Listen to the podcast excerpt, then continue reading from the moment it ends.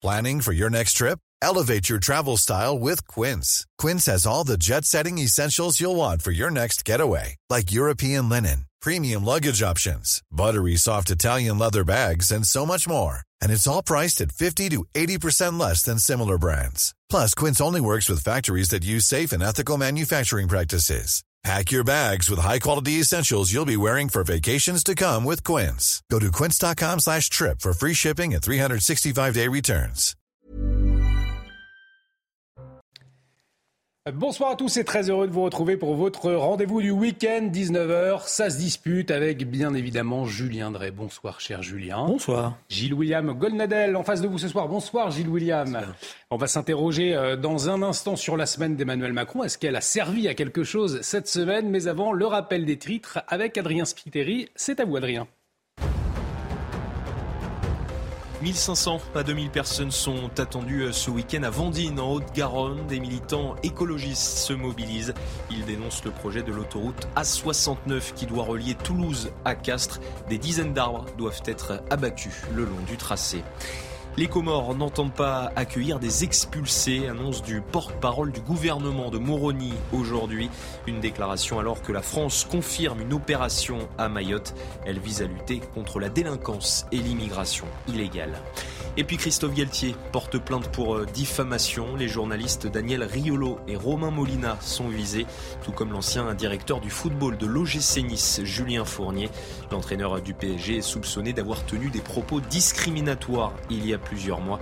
Une plainte pour menace de mort contre X a également été déposée.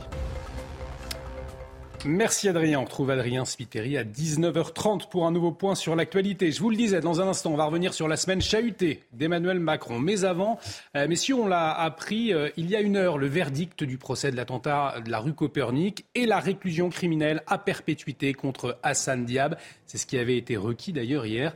Alors je vous le rappelle pour recontextualiser, le 3 octobre 1984, personnes avaient été tuées, 46 blessés euh, dans l'explosion devant euh, euh, la synagogue de cette rue du 16e arrondissement. Le premier attentat visant la communauté juive depuis la fin de la Seconde Guerre mondiale. L'enquête l'avait attribué au Front populaire de libération de la Palestine, opération spéciale. Après de très longues investigations, eh bien Hassan Diab a été le seul individu à pouvoir être mis en cause. On écoute euh, une des victimes de l'attentat après le verdict. Écoutez très grande joie, une très grande émotion. C'est euh, vraiment une belle victoire et de notre justice française aussi. Euh, donc il était temps, mais il est toujours temps de faire les choses comme il faut. Donc nous sommes très heureux, toutes les parties civiles en tout cas, de cette décision de la Cour. Et nous les remercions infiniment. Et voilà, c'est vrai que c'est un peu tard, mais il n'est jamais trop tard pour bien faire. On entendait J. William euh, Carole Ancona euh, à l'instant dire sa joie après 43 ans, 43 ans hein, de, après euh, les faits, cette décision, ce verdict. On le voit en tout cas, la justice est passée aujourd'hui. Oui, moi ça me.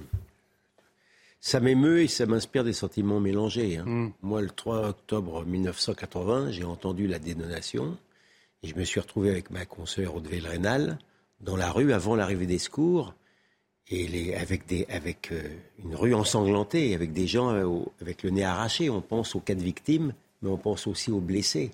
Alors euh, la plupart des blessés sont morts. Hmm.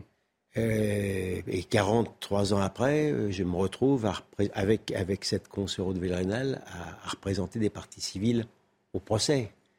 Et alors que, à la suite d'une décision de non-lieu scandaleuse, on a laissé partir Hassan Diab, scandaleuse, on a laissé partir Hassan Diable. comment voulez-vous que je ne sois pas en colère en même temps euh, Le lendemain, des associations euh, ont fait descendre 200 000 personnes dans la rue de Paris pour dire que c'était l'extrême droite fasciste? Moi, je savais bien d'où ça venait. Hmm. Bon, donc je peux voir ça avec immensément de colère. Hein. Mais aujourd'hui, je, pense, comme, comme, comme la, euh, la, partie civile qui vient de s'exprimer, que c'est un grand jour pour la justice française. Je rends hommage au juge Travilic je rends hommage aux deux formidables représentants du ministère public qui ont été exceptionnels. Et moi, je ne renonce pas. Hein. Hassan Diab, il est au Canada. Hmm. Il faut réclamer l'extradition au Canada. Il faut se battre pour réclamer l'extradition au Canada. Ça suffit maintenant que l'antisémitisme ne soit pas puni. la rue des Rosiers, les, types, ils, coulent des jours, ils, coulent des jours heureux euh, en Cisjordanie, en Jordanie. Euh, non. Donc, à la fois, c'est un, un grand motif de fierté pour la justice française, je vous le dis franchement. Et en même temps, je, pense, je, pense aux victimes qui ne sont pas encore, à qui on n'a pas encore rendu justice. La réalité, elle est là. Julien Drey, de, de, la colère, mais aussi qui se mêle à, de la joie ce soir pour euh, Gilles William. Et puis, 43 euh, ans après les faits, c'est l'absence de l'auteur aussi, euh, Hassan Diab, qui interpelle. Et moi, j'étais jeune, militant.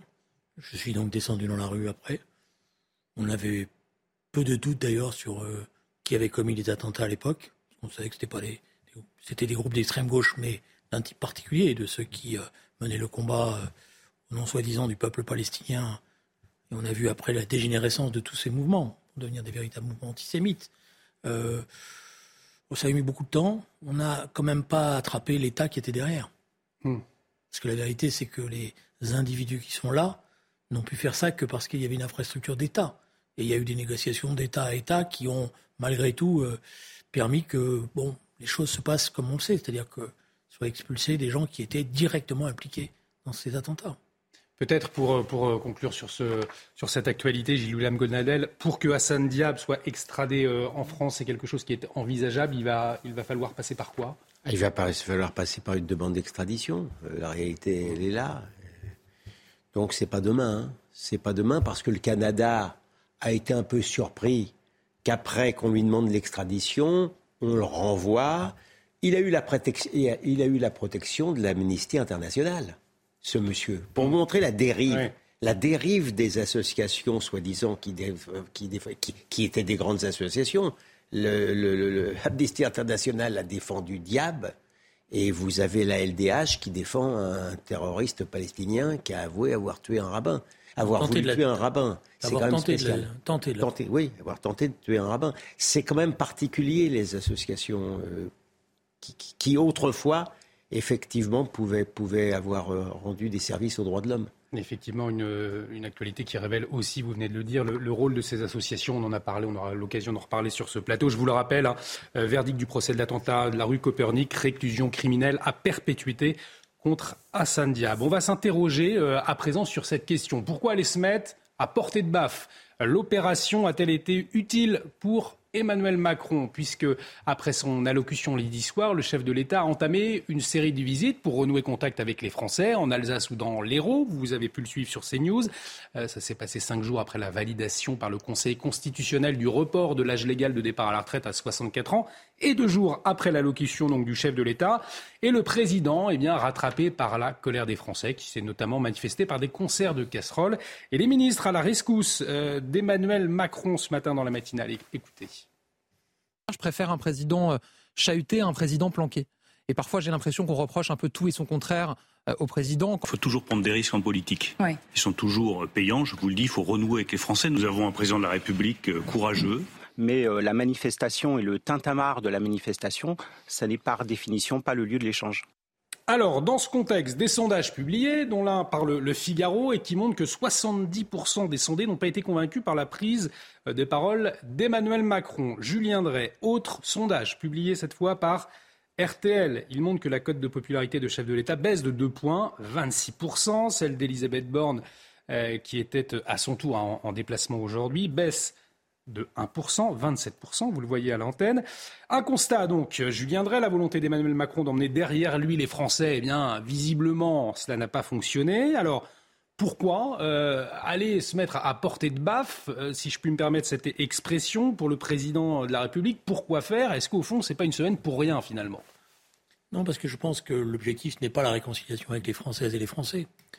L'objectif, c'est au moins de ressouder son camp et sa famille politique. Mm-hmm. Et en étant en première ligne, comme il le fait là, euh, à ceux qui avaient des doutes, à ceux qui euh, se planquaient, il leur dit voilà. voilà. Donc l'objectif, c'est pas du tout la grande réconciliation. Il n'a aucun doute là-dessus. L'objectif, c'est de faire que son camp, qui est sa cible première aujourd'hui, ne se désintègre pas.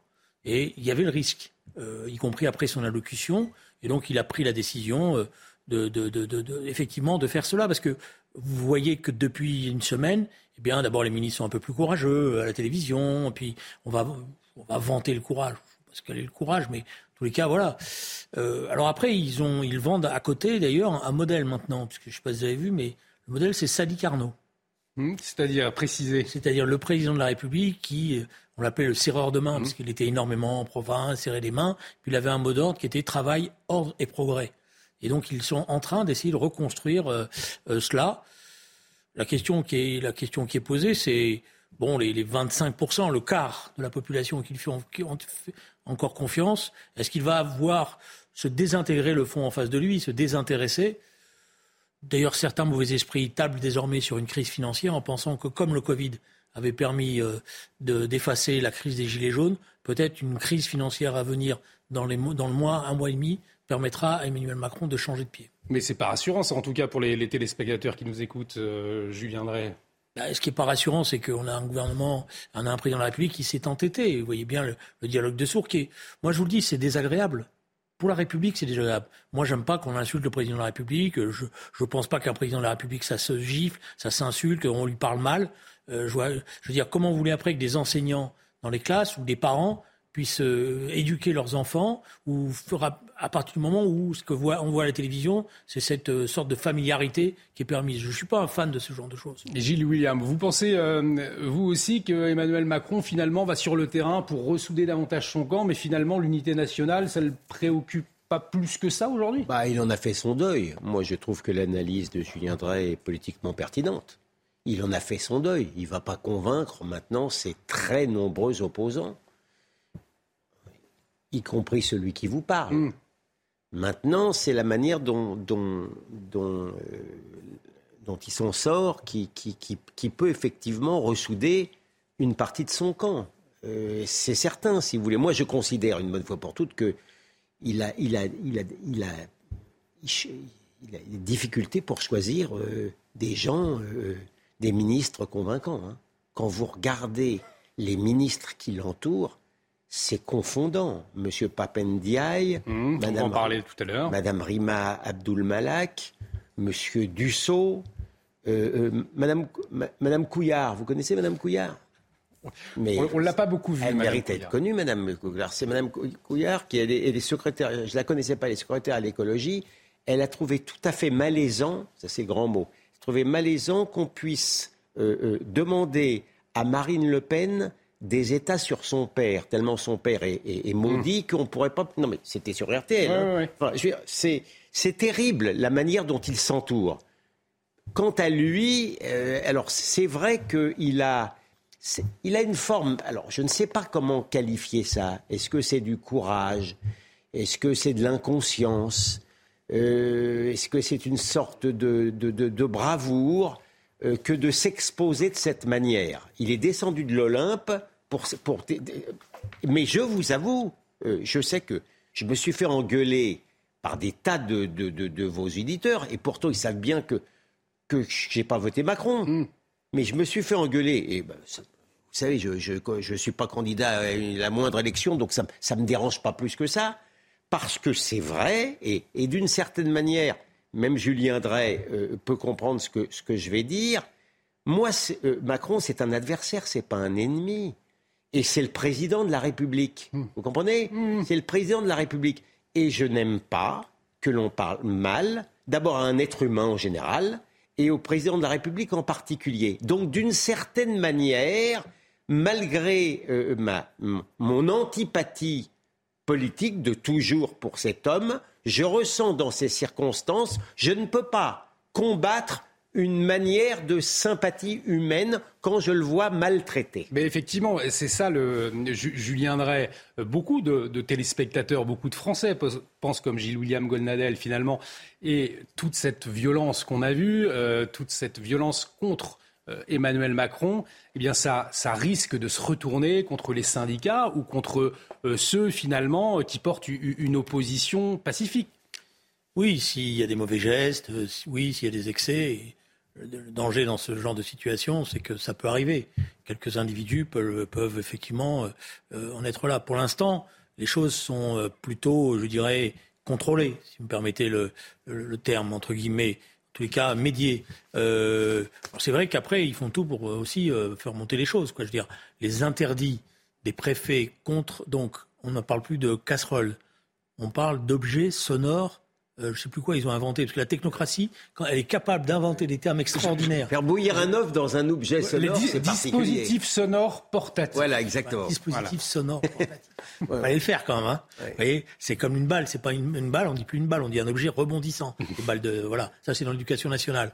Voilà, donc là il faut, fallait le faire du point de vue euh, illustration, mais je veux dire, c'est même révélateur de d'où ils en sont. Quoi. il n'y a pas quelqu'un qui leur ait dit, hé, on dit une, une casserole, c'est une casserole, quoi. Mm. Euh, bon, voilà, on le dit comme tel. Mais comme ils veulent pas l'assumer, alors ils ont, ils ont emballé ça. Donc vous voyez, on est dans l'hypocrisie.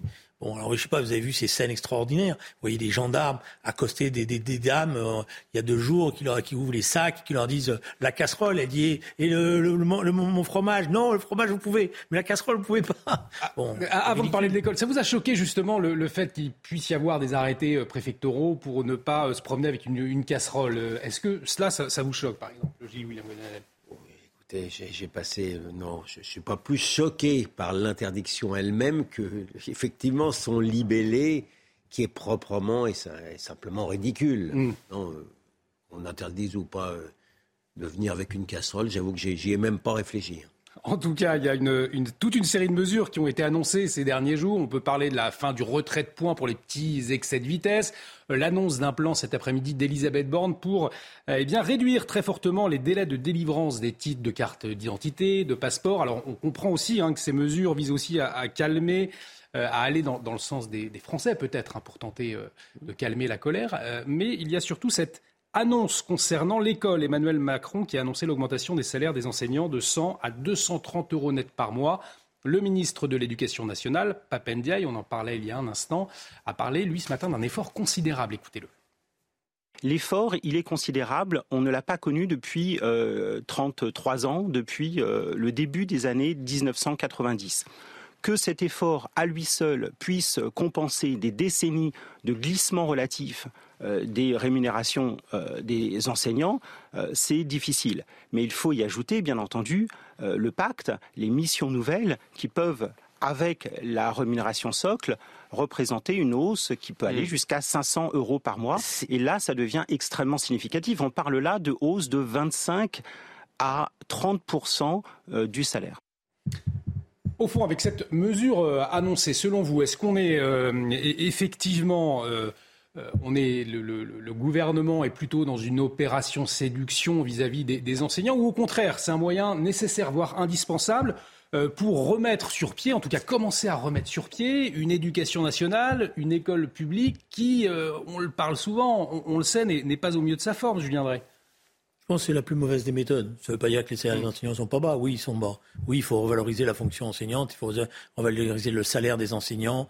Mais là, on ne s'attaque pas au dysfonctionnement de l'institution. Là, on, a bien compris qu'on essaye d'acheter un peu euh, le corps professoral euh, en disant voilà, on a monté les salaires. C'est une manière de s'attirer euh, peut-être une une sorte de sympathie. Mais je veux dire, c'est une révolution qu'il faut faire dans l'éducation nationale. Et si vous commencez simplement par dire bon ben j'augmente les salaires des enseignants sur la question des missions, sur la question du contenu, sur la question de l'organisation des programmes, sur la question des temps, va rien se passer finalement. Parce que c'est pas comme ça qu'il faut faire. Alors je vais vous donner la caricature de cela. On a annoncé, le président de la République a annoncé dans son allocution que désormais tous les profs allaient être remplacés. Donc voilà ce qui va se passer. Quand un prof de maths hmm. sera absent, ben, il, y aura, il sera remplacé par un prof d'anglais qui fera pas des mathématiques, qui fera de l'anglais. Et puis quand, voilà, ça, si vous voulez, c'est une usine à gaz dans l'éducation nationale, comme j'ai rarement vu. Hein. Et je plains les proviseurs, euh, les censeurs, etc., qui vont être obligés d'organiser tout ça, etc. C'est n'importe quoi. Voilà. C'est n'importe quoi, nous dit Julien Drey, Gilles William Goldnadel. quel est votre regard sur, sur cette annonce de, oh, de l'exécutif? Mon regard général sur l'éducation nationale depuis des années est un regard très critique et très négatif si vous voulez me pousser jusqu'au bout, euh, le mammouth a été gouverné par des syndicats de gauche qui ont tué l'éducation nationale. Un peu facile. D'ailleurs, non mais d'ailleurs, j'allais quand avant d'avoir été interrompu grossièrement par M. Drey, j'allais j'allais être juste pour dire que moi j'ai connu euh, il y a quand même quelques années de mmh. cela une éducation nationale républicaine merveilleuse, fantastique, qui était aussi tenue par des, les hussards noirs de la République, qui étaient de gauche aussi. Mais c'est la gauche qui a changé, j'y peux rien. Et, je pense que c'est une des grandes, une des grandes responsabilités de l'éducation nationale. Maintenant, euh, pour redescendre un peu sur terre, c'est vrai que les profs sont, les enseignants sont mal payés. Il ne faut pas être juste. C'est les, mm. les, plus mal payés d'Europe. C'est aussi eux qui ont les plus longues vacances. Euh, pour être tout à fait juste. Mais je pense que ça, euh, ça ne me, choque pas. Encore que je ne sais pas euh, comment on va les payer, puisque M. Macron a fait cramer la caisse. Je ne sais pas comment on va encore une tirer. question qu'on se pose, effectivement. Très sincèrement, mm. je ne sais pas comment on va les payer. Pour le reste, la dernière fantaisie de M. Ndaye, c'est de s'en prendre à l'école privée pour obliger la mixité aussi dans l'école privée. L'école privée, ça marche plutôt bien. Il le sait tellement bien, M. Daille, qu'il a eu la bonne idée de mettre ses enfants à l'école alsacienne, pas dans l'éducation publique où j'ai mis moi mes enfants. Hein. Donc euh, bon, donc euh, je, pense, enfin moi je suis, j'appréciais beaucoup M. Blanquer. C'est la décision très pertinente, très fine de M. Macron d'avoir remplacé M. Blanquer par, par M. Ndéaï. Comment voulez-vous que je sois satisfait? Je viendrai peut-être. Répondez ici, effectivement, est-ce que la gauche, effectivement, a tué les syndicats de gauche, non, arrêtez, euh, ont tué l'école publique? Expliquez-vous, monsieur Je veux bien qu'on fasse tous les procès qui soient et que de temps en temps, on ait quelques raccourcis. Hein euh, si, pas les, si les syndicats de gauche ont tué, excusez-moi, les pauvres syndicats de gauche, ils ont aussi fabriqué les hussards noirs. Et dans les hussards noirs, il y a ce que j'ai dit. Hein. Et dans les hussards noirs, il y a M. Paty, Samuel Paty. Mm. D'accord? Il y a des dizaines d'enseignants qui font comme lui et qui se battent au quotidien. Et Sauf que M. Paty a été abandonné par les autres. M. Paty a été abandonné par l'administration de l'éducation nationale. Non, non, non, non. Voilà. Pas seulement. Non, non, d'accord. D'abord lisez, son... lisez le livre de Stéphane oui, Simon. D'accord, mais d'abord par son administration, etc. Et moi, donc, d'abord, je, je, pas, donc, je vais pas prendre les professeurs en cible en disant, euh, c'est peut-être pas des feignants, mais ils sont de gauche, donc forcément, ils sont. Voilà, moi, j'ai eu des professeurs qui étaient de gauche, qui étaient extraordinaires. Et je, je les remercie encore. Voilà, c'est mes plus beaux souvenirs, grâce à eux, euh, que j'ai gardés. Et il y a encore des centaines de milliers de professeurs mmh. qui, et d'instituteurs qui se donnent corps et âme. Mais quand ils sont face à cette machine, et cette machine, c'est exactement ce qu'a c'est, c'est, ce qu'a décrit d'un certain point de vue, sans s'en rendre compte, les William. C'est des ministres qui parlent, qui ont des très beaux discours comme M. Blanquer, et il se passe rien derrière. Mmh. Rien. Parce que M. Blanquer, c'est vrai, au départ, c'était formidable. Beaucoup ont été séduits par ce discours républicain, euh, dur, euh, euh, qui voulait remettre les choses. Mais rien. Voilà, rien. Ça continue. Après, sur le terrain, quand vous demandez aux profs, ils disent bah, il ne se passe rien. Voilà. Hmm. Voilà. Parce que c'est une totale révolution qu'il faut faire. Je vous le dis, il y a une révolution sur le contenu des enseignements. Parce que eux, les, profs, en première ligne, les instituts, ils essayent, mais on leur demande avec des programmes qui, qui ont ni queue ni tête, avec des organisations d'emploi du temps qui n'ont pas de sens, avec des matières qui devraient être revalorisées parce qu'elles ont un rôle important sur le plan éducatif, qui sont sous-traitées. Je pense à l'enseignement artistique, je pense à l'enseignement sportif, des choses comme ça, qui, dans, face à une jeunesse moderne, avec le fait que l'école, elle ne sait pas vivre avec les instruments à côté, que ce soit les téléphones portables, les ordinateurs, etc. Elle est, dans une, elle est dans une concurrence de savoir où elle n'arrive pas à reconstruire son autorité. Voilà là, les questions qui sont posées. Voilà ce que devrait faire un ministre. Mais est-ce que l'école publique est encore capable de former des, élites aujourd'hui? Elle le fait à l'étranger. Hein. Je crains que. Mais, en France. bon, les, résultats, vous avez bien hmm. vu, de PISA sont, désastreux. Je, persiste et je signe. Mais dans, tout le sens du terme, moi je suis, c'est vrai, les hussards noirs de la République de gauche j'emporte encore le deuil de, ce prof d'éducation physique que, j'avais eu et je me souviens de son fils qui courait derrière le, cercueil euh, en disant Vive, vive euh, l'école laïque. sans doute que, et pour répondre sur, sur, Samuel Paty, je pense que mm. c'est un, un héritier de cela, mais qui a été trahi. Je vous, je vous prie de lire le livre accablant euh, de, du journaliste Stéphane Simon, euh, où, on montre, on voit maintenant les verbatims des, des profs qui étaient avec lui et qui le désavouaient de manière invraisemblable et, et qui l'ont abandonné à son triste sort. La réalité, elle est là. Allez, on va marquer une très courte La réalité, c'est qu'il n'a pas été suivi aussi par son administration, et, notamment par sa proviseur. Or, les premiers qui devaient monter en qui auraient dû intervenir et protéger, et y compris remobiliser la communauté enseignante, c'était l'administration de l'éducation nationale. Oui, mais c'est les mêmes.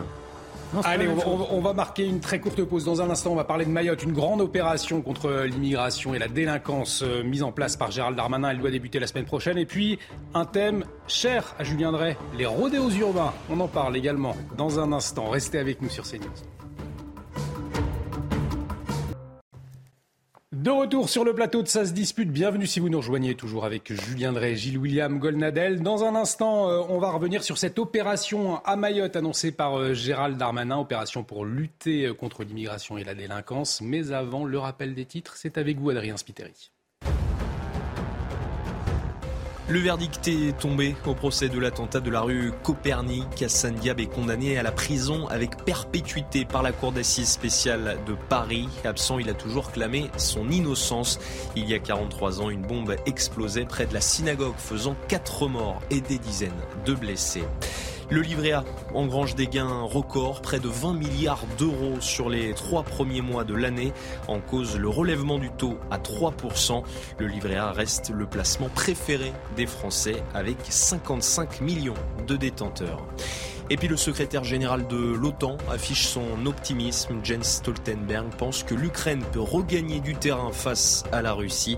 Des propos tenus sur la base américaine de Ramstein en Allemagne en marge d'une rencontre des soutiens de l'Ukraine.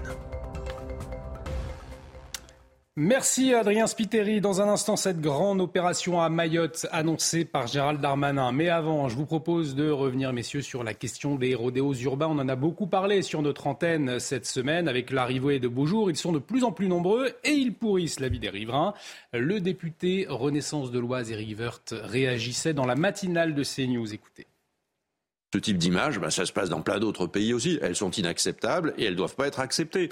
Euh, ces personnes, elles doivent être arrêtées, euh, sanctionnées, euh, leurs engins doivent être confisqués. Il y a eu énormément de, de contrôles là-dessus. Il y a eu, je crois, 38 000 contrôles depuis le début de l'année sur ces sujets de, de, de rodéo. Les engins sont confisqués. Bon, il faut aller plus loin, il faut aller plus loin. Alors il faut aller plus loin pour Eric Woerth. Selon un sondage CNews, plus de trois quarts des Français eh bien, sont favorables à ce que la police puisse enclencher des courses-poursuites contre les auteurs de rodéos sauvages. Même si euh, cela, eh bien, on le sait, s'avère euh, dangereux. Euh, il a été publié mercredi. en somme, ça serait faire comme au Royaume-Uni. On va le voir. On a une vidéo où les policiers, eux, sont autorisés à percuter les délinquants. Vous le voyez, ça s'appelle du tamponnage, hormis quand euh, les euh, conducteurs euh, n'ont pas de, casque. Du coup, est-ce que, Julien Drey, selon vous, pour faire face à ce fléau Est-ce qu'il faut aller plus loin? Est-ce qu'il faut autoriser les, tamponnages, comme on, le voit sur ces images, comme au Royaume-Uni? Vous ne rendez pas service aux policiers. Parce que c'est impossible que ce type de, comportement, c'est-à-dire le tamponnage, hmm. ne donne pas lieu, malheureusement, à de très graves blessures, à des, à des, Et, vous, et vous avez l'exemple, malheureusement. Parce que, fort des images et des campagnes qui sont faites, trois policiers ont poursuivi un rodéo. Ils ont, euh, ils ont, ils ont poursuivi euh, trois jeunes. Il y en a une qui a été, bon, elle, elle, est, elle était en, dans un état très grave, mais visiblement ça va mieux. Il y en a deux autres très jeunes. Je pense que ça ne sert à rien, que c'est une mauvaise idée. Alors pour être tout à fait juste, on n'était pas dans, dans, le cadre d'un rodéo dans cette affaire, effectivement, trois jeunes euh, sur un scooter. Il y a une enquête de l'IGPN, effectivement, qui est, euh, qui est en cours. le parquet qui a précisé que le pronostic vital, heureusement, d'une jeune des mineurs n'est plus engagé. On l'a appris ce, ce, vendredi et la garde à vue des, policiers, donc qui a été prolongé également. Gilles William Goldnadel, je vous pose pas fini. Pardonnez-moi, allez-y, terminez. On vous écoutera après. Donc je pense que évidemment qu'il faut se battre. Mais je pense qu'il y a d'autres. La, la, méthode la plus efficace, c'est celle de la vidéo. Il faut généraliser les systèmes de mmh. vidéosurveillance. Parce que maintenant, avec la vidéosurveillance actuelle, nous avons la possibilité d'identifier. Une fois qu'il est identifié, on peut aller calmement saisir ces auteurs-là, confisquer les engins et mettre, parce que souvent ce sont des très jeunes maintenant qui font ça, mettre, euh, non pas engager des procédures de rappel à la loi, mais mettre énormément de travaux d'intérêt généraux pour les obliger non plus à, à se balader sur leur, leur mobilette ou leur scooter, mais à euh, évidemment faire des, ce travail nécessaire. Parce qu'il y, a, y a ce sentiment, effectivement, Gilles William Goldnadel, d'impunité euh, euh, chez ces jeunes. On en parle tous les ans. À l'arrivée des beaux jours, c'était le cas l'année dernière. ça revient avec des drames, bien évidemment. Et pourtant, hein, c'est jusqu'à 5 ans de prison, 75 000 euros d'amende. Et si les faits sont commis en réunion, c'est puni de 2 ans de prison, 30 000 euros d'amende. Alors est-ce qu'il faut aller plus loin ou tout simplement appliquer euh, la loi Mais la loi n'est pas. Pourquoi voulez-vous que la loi soit appliquée en matière de rodéo urbain alors qu'elle n'est pas appliquée ailleurs? Euh, Vous pouvez euh, hmm. voir l'arsenal judiciaire le, plus formidable du monde, le, plus impressionnant du monde. Euh, il n'y a pas plus, il y a pas plus averti de l'impunité des choses qu'un délinquant actuel. Il s'y connaît encore mieux que l'avocat qui vous parle. Hmm. Donc euh, ça, c'est pas du tout impressionnant. Alors ensuite, euh, bon, je fais partie des 76%, ça vous étonnera pas, qui, souhaitent effectivement la plus grande sévérité. Euh, les Anglais, bah, je, vous avoue que je connais mal le phénomène, la technique du tamponnage. Les Anglais ne sont pas considérés loin comme, comme, une, comme une police violente. Je ne sais pas. Très sincèrement, je ne veux pas me prononcer là-dessus. Mais euh, c'est bien gentil la télésurveillance, mais euh, si on n'appréhende pas sur le moment les auteurs en question, euh, en matière de télésurveillance, il y aura beaucoup de choses à faire. J'y crois pas. Donc en vérité, tout ça, c'est un peu du cinéma. tant que vous n'aurez pas, une justice qui puisse décemment mettre en prison des, délinquants rompus ou des délinquants récidivistes, et tant que vous n'aurez pas pour ce faire des prisons que M. Macron qui se vante, M. Macron, euh, son dernier leitmotiv, c'est moi, je fais ce que j'ai dit. Vous comprenez? Euh, Regardez là. Non, sauf que non. M. Macron avait dit qu'il construirait des prisons. Euh, il n'y a pas de places de prison et effectivement. Non, mais tant que nous n'aurons pas, pardon de me répéter jusqu'à peut-être lasser les, les, auditeurs, les téléspectateurs, mais tant que nous n'aurons pas le quota de prison nécessaire que, que d'autres pays européens que nous aurons, on peut toujours continuer à fantasmer sur la justice. Ce, euh, pardon, je serai constamment dans la péroraison. Euh, ça m'intéresse pas. Julien, vous voulez peut-être répondre effectivement si euh, on je pense que, par appliquer la justice. je pense que ça sert à rien d'augmenter les peines de mm. prison, etc. voilà, je pense par ailleurs que par rapport à ce type de public, après dans les rodéos il y a quelques, il y a quelques spécimens, mais la plupart du temps ce sont des, des jeunes assez jeunes euh, qui donc se prennent euh, euh, pour ce qu'ils ne sont pas. je pense que la sanction, c'est d'abord la confiscation. Et la confiscation doit impliquer la non-restitution.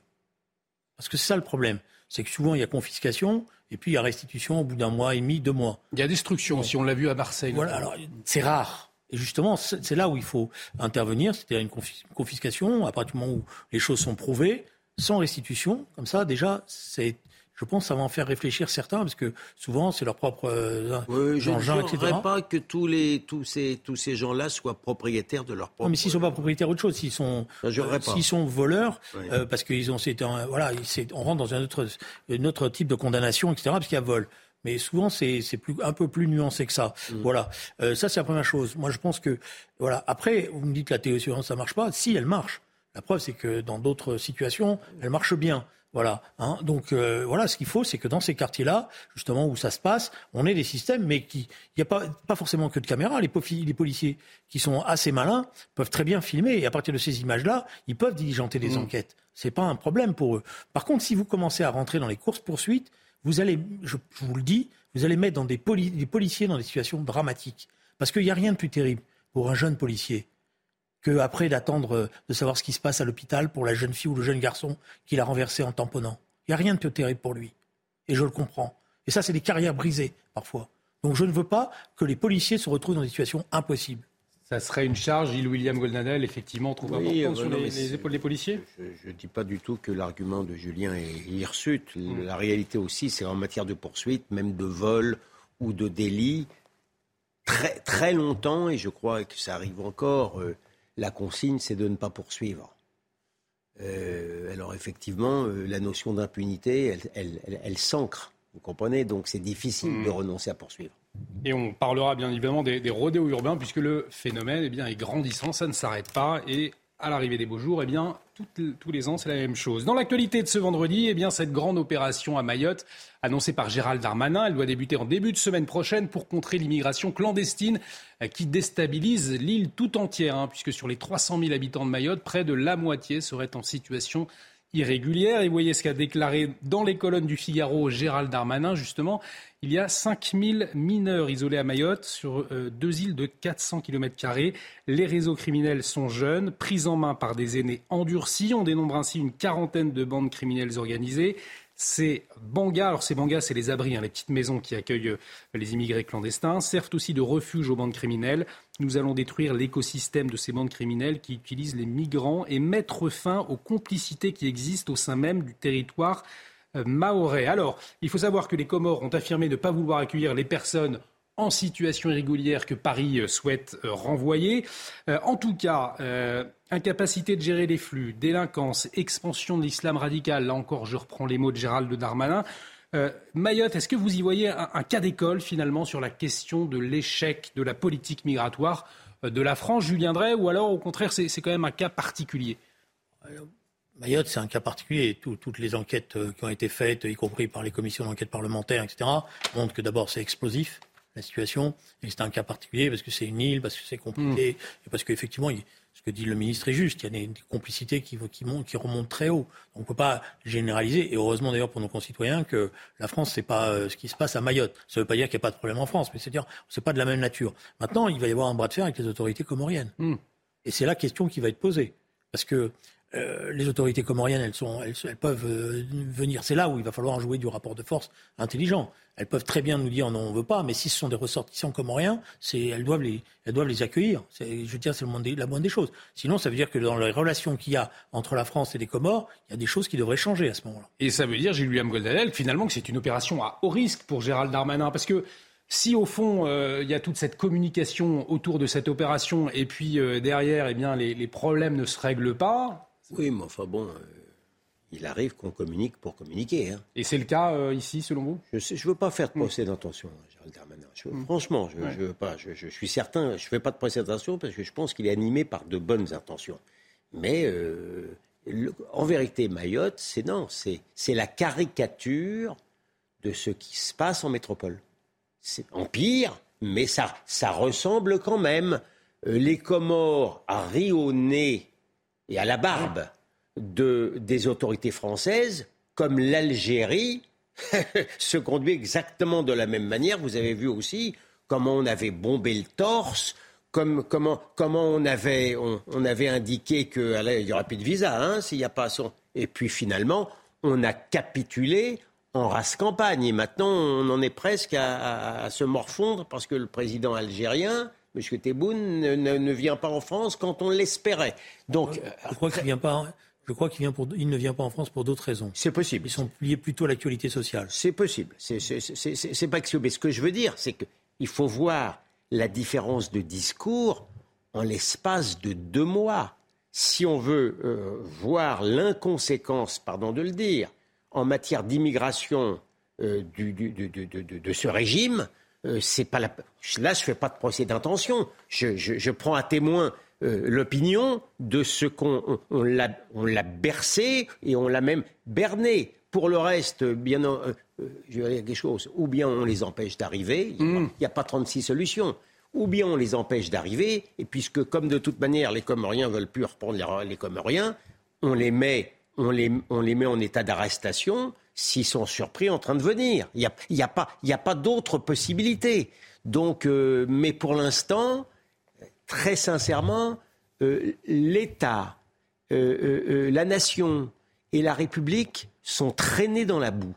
Voilà. Et, et, et, et, les Français, évidemment. Mais est-ce que le, ministre de l'Intérieur, il ne doit pas aussi se faire remarquer sur cette question dans les départements de, métropole? Parce que là, il, vise effectivement Mayotte. Il y a une situation, il faut bien prendre les choses à la mesure, dans la mesure de ce qu'elles sont. Là, une situation qui a été jugée par tous les parlementaires qui sont rendus là-bas comme étant totalement mm. explosive. Mm. Voilà, plus rien ne fonctionne. Voilà, il y a une paralysie. donc là, il y a une urgence absolue. Voilà. Parce que les parlementaires, les commissions d'enquête, vous allez qu'à lire les rapports, disent il y a plus, à la limite, bientôt, il n'y aura même plus d'État. Voilà, il n'y a plus rien. D'abord, c'est pas le système carcéral qui est à Mayotte qui est en capacité d'enfermer les gens qui sont là-bas. Puis après, si vous voulez les rapatrier en métropole, vous imaginez la, la machine infernale. Donc là, il y a une situation d'urgence. Alors après, moi, je pense que je ne fais pas de procès d'intention. Je pense que le, mmh. ministre est obligé de répondre à cette situation d'urgence, puisqu'il y a une forme de démission qui se préparait là-bas. C'est-à-dire que la police euh, elle-même est en train de dire, écoutez, nous, on ne sait plus quoi faire. Voilà. Euh, donc ça, c'est une première chose. Ça veut dire qu'il va y avoir une confrontation politique avec les îles, avec les îles comoriennes. Et c'est là que va, tout va donc là, euh, oui, il faut que le ministre soit soutenu par son gouvernement, par le président de la République, parce qu'à un moment donné, ça va, euh, ça va souffler dans les branches. Donc avant tout, une question diplomatique euh, plutôt qu'une question de fermeté. Diplomatique, policière, judiciaire, mais la réalité, je, je le répète, c'est que Mayotte aujourd'hui, si on ne fait rien, c'est la France métropolitaine de demain. c'est tout mais, mais on y va, on y, on y hmm. va, on y va à grands pas. On parle des murs, après vous avez. Euh, on y va tout de suite, toujours justement à propos de ces migrations pour faire face à la pression migratoire. Euh, le Parlement européen a adopté un texte cette semaine pour financer des murs anti-migrants par l'Union européenne. 322 euh, eurodéputés ont voté pour. 290 contre, même chez les sociodémocrates, certains ont voté pour. Hein. les quelques précisions d'Élodie Huchard peut-être, et puis on vous écoute ensuite. Débat cette semaine au Parlement européen sur la question budgétaire et plus spécifiquement sur les fonds européens qui pourraient être dédiés à aider à construire des murs contre l'immigration illégale. C'est un sujet qui agite beaucoup le Parlement européen depuis octobre 2021 et très clairement on a distingué deux camps. D'un côté la gauche qui a expliqué y être opposée à toute utilisation de fonds européens pour construire des clôtures ou des murs aux frontières extérieures de l'Union. De l'autre côté la droite, l'extrême droite et aussi une partie du groupe Renaissance, celui qui représente la majorité présidentielle en France l'amendement a pu être adopté, 322 voix pour, 290 voix contre et 20 abstentions. Oui, mais si l'amendement a bien été voté, eh bien réaction en chaîne. L'intégralité des députés européens ont décidé de rejeter le texte dans sa globalité. On a vu notamment la gauche accuser la droite, je cite, de rapprochement avec l'extrême droite, avec Mélanie.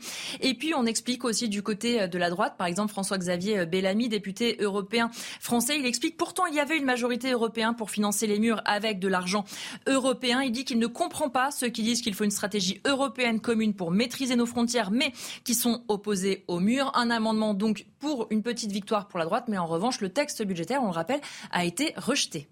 Alors certes, le texte a été balayé euh, ensuite dans le cadre d'un scrutin plus large. Gilles William Goldanel, pour poursuivre votre propos, parce qu'on parlait de Mayotte, donc euh, à, l'instant de la situation explosive sur place, vous faisiez, euh, vous disiez que ben, si on continuait comme cela, en métropole, ce serait la même chose. Alors du coup, euh, ces murs, on a le sentiment qu'il y a la fin d'un tabou, ou en tout cas le ah renforcement des frontières. C'est le seul moyen. c'est la fin d'un tabou, mais je, vois que malgré tout, la gauche hum. euh, tient toujours à ce tabou, euh, contrairement à ce que à, la droite et à ce que vous appelez l'extrême droite. Bien.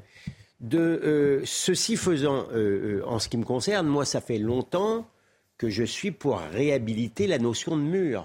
Oui, moi, moi j'aime les murs. J'aime les murs. J'aime par exemple le, le, le, mur de ma maison pour empêcher les gens que je ne veux pas inviter ou que je crains de rentrer sans mon autorisation. Je trouve ça formidable, les murs. Vous comprenez Ce que je n'aime pas, c'est le mur de Berlin où on empêche les gens de sortir. Mais un mur où on empêche les gens de rentrer, ça j'aime plutôt. Il y a les bons murs et les mauvais bah, murs, dit Gilles William Bien sûr.